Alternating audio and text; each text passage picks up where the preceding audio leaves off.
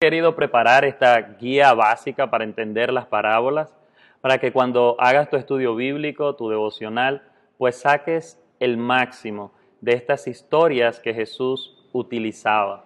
Y es que una parábola es una historia terrenal con un significado celestial. Es un símil, una comparación, pero que en el caso de las parábolas siempre se refería a aspectos humanos.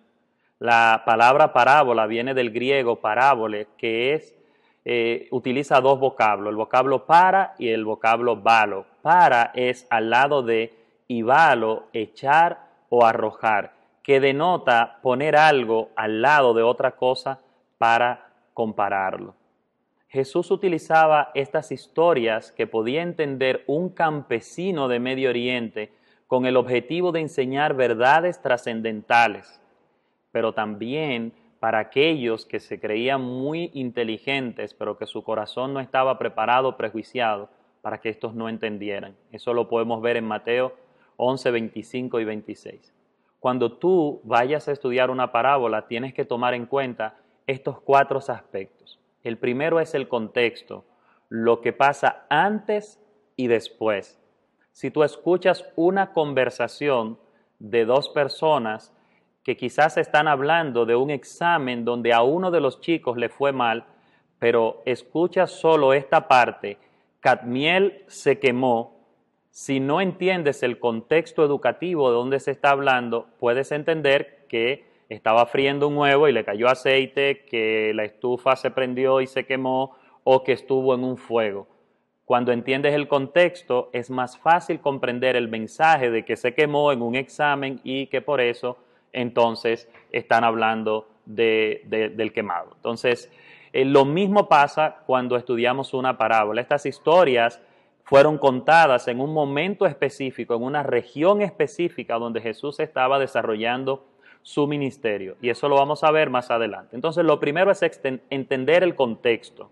Lo segundo es no basarse en cada detalle, no buscar los detalles para interpretar cada cosa, porque cada parábola tiene su propio mensaje y debemos descubrir el mensaje que quería dar y no buscar un mensaje con cada detalle. A veces Jesús lo revelaba, otras veces no, otras veces nosotros nos toca descubrirlo con el contexto o en la misma palabra. Entonces, una de las cosas esenciales también es descubrir si Jesús ya dio el significado, entonces no tenemos nosotros que buscarle un significado diferente porque Él allí lo dijo. Y no se pueden utilizar como fuentes doctrinales porque podemos caer en la interpretación alegórica.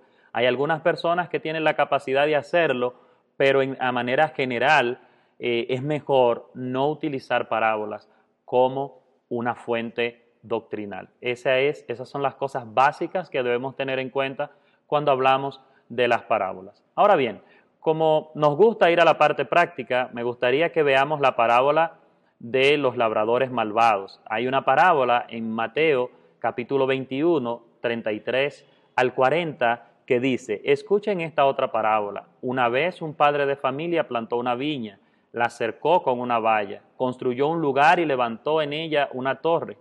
Luego la arrendó a unos labradores y se fue de viaje. Cuando llegó el tiempo de la vendimia, cosecha, envió sus criados para percibir de los labradores el fruto que le correspondía. Pero los labradores, cayendo sobre los criados, golpearon a uno, mataron a otro y a otro lo apedrearon. El amo envió a, los, a otros criados en mayor número que la primera vez, pero los labradores hicieron lo mismo con ellos. Por último envió a su propio hijo, pensando, a mi hijo lo respetarán. Pero cuando los labradores vieron que se trataba del hijo del amo, se dijeron, este es el heredero, matémoslo. Y apoderándonos de su herencia y echándole mano, lo arrojaron fuera de la viña y lo asesinaron. Por tanto, cuando venga el dueño de la viña, ¿qué hará con aquellos labradores?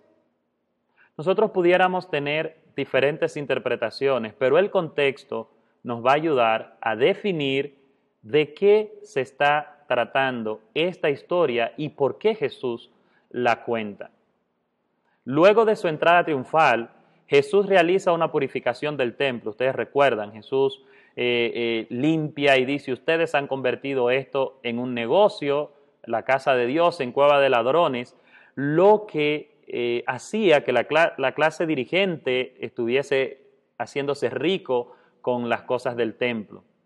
Jesús, cuando llega al templo, ellos intentan cuestionar con qué autoridad tú haces esto, por qué tú has venido a hacer esto, porque él estaba afectando sus finanzas.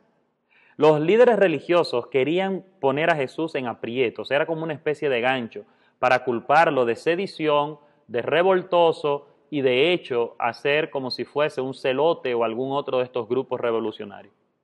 Sin embargo, vamos a ver, Jesús hace esta historia y cada una de las partes de la historia tiene un, un representante, por así decirlo. La viña es Israel, el padre de familia es Dios, los labradores son los líderes religiosos, los sacerdotes de Israel y todo el, cuerpo que tenía que representar a Dios ante la humanidad y a la humanidad ante Dios porque habían, habían sido hechos un reino de sacerdotes. En el tiempo, el tiempo de los frutos o de la vendimia es la cosecha, los siervos son los profetas del Antiguo Testamento que el Señor había enviado y los habían matado, los habían aserrado. Y el Hijo que por último envía es el Señor Jesús. Entonces la interpretación de esta parábola es que los líderes religiosos habían sido malos agentes en el cumplimiento de la misión que Dios les había dado para llevar fruto. No habían cumplido para lo, para lo que Dios les había designado y les había enviado. Dios encomendó al pueblo de Israel la misión de representarlo ante todas las naciones. Ellos se desviaron, siguieron su propio camino, hicieron lo que les dio la gana, como decimos en dominicano. Dios les envió profetas, Dios les envió advertencia y por último, y por último, envió a su Hijo. Jesús, que pocos días antes había estado en el templo, estaba hablando esta historia con esto en mente. Pero Jesús correría la misma suerte que corrió el hijo del dueño en esta historia. La muerte del Señor ocurrió días después de este encuentro y el juicio de estos líderes vino en el año 70, cuando Tito, hijo de Vespasiano, pues eh, entró y destruyó el templo y no quedó piedra sobre piedra que no fuese derribado. Entonces, si entendemos el contexto, podemos interpretar más fácil, podemos entender cada parte de la historia y por último, podemos aplicar. La aplicación de esta parábola que he utilizado como referencia para esta guía básica es que al reconocer a Cristo como nuestro Salvador tenemos la encomienda de ser fieles en el cumplimiento de nuestra misión, ya que por el hecho de ser escogidos, adoptados y sobre todo ser parte de la familia de Dios, nuestro fruto debe ser digno de Él. Como iglesia contemporánea debemos ser cuidadosos de no adueñarnos de la grey de Dios por beneficios personales que nos desvíen del propósito de nuestro llamado y nos lleven a pisotear el nombre de su Hijo porque esto también puede traernos un justo juicio. Entonces, recapitulando, una parábola como esta tiene mucho lo que podemos sacar. Si no entendemos cómo interpretarla, podemos pasarla como una historia más y no entendemos dónde estaba Jesús, por qué estaba haciendo esta historia. Entonces recuerda esto, cuando vayas a estudiar cualquiera de las parábolas de la Biblia, mira a ver el contexto en el cual Jesús lo habló no busques que cada detalle componga un mensaje diferente porque la parábola como tal, toda la historia tiene un mensaje. Investiga si Jesús ya dio el significado para que no queramos darle un significado alegórico, personal o emocional cuando ya la parábola se, se dijo su significado a los oyentes originales.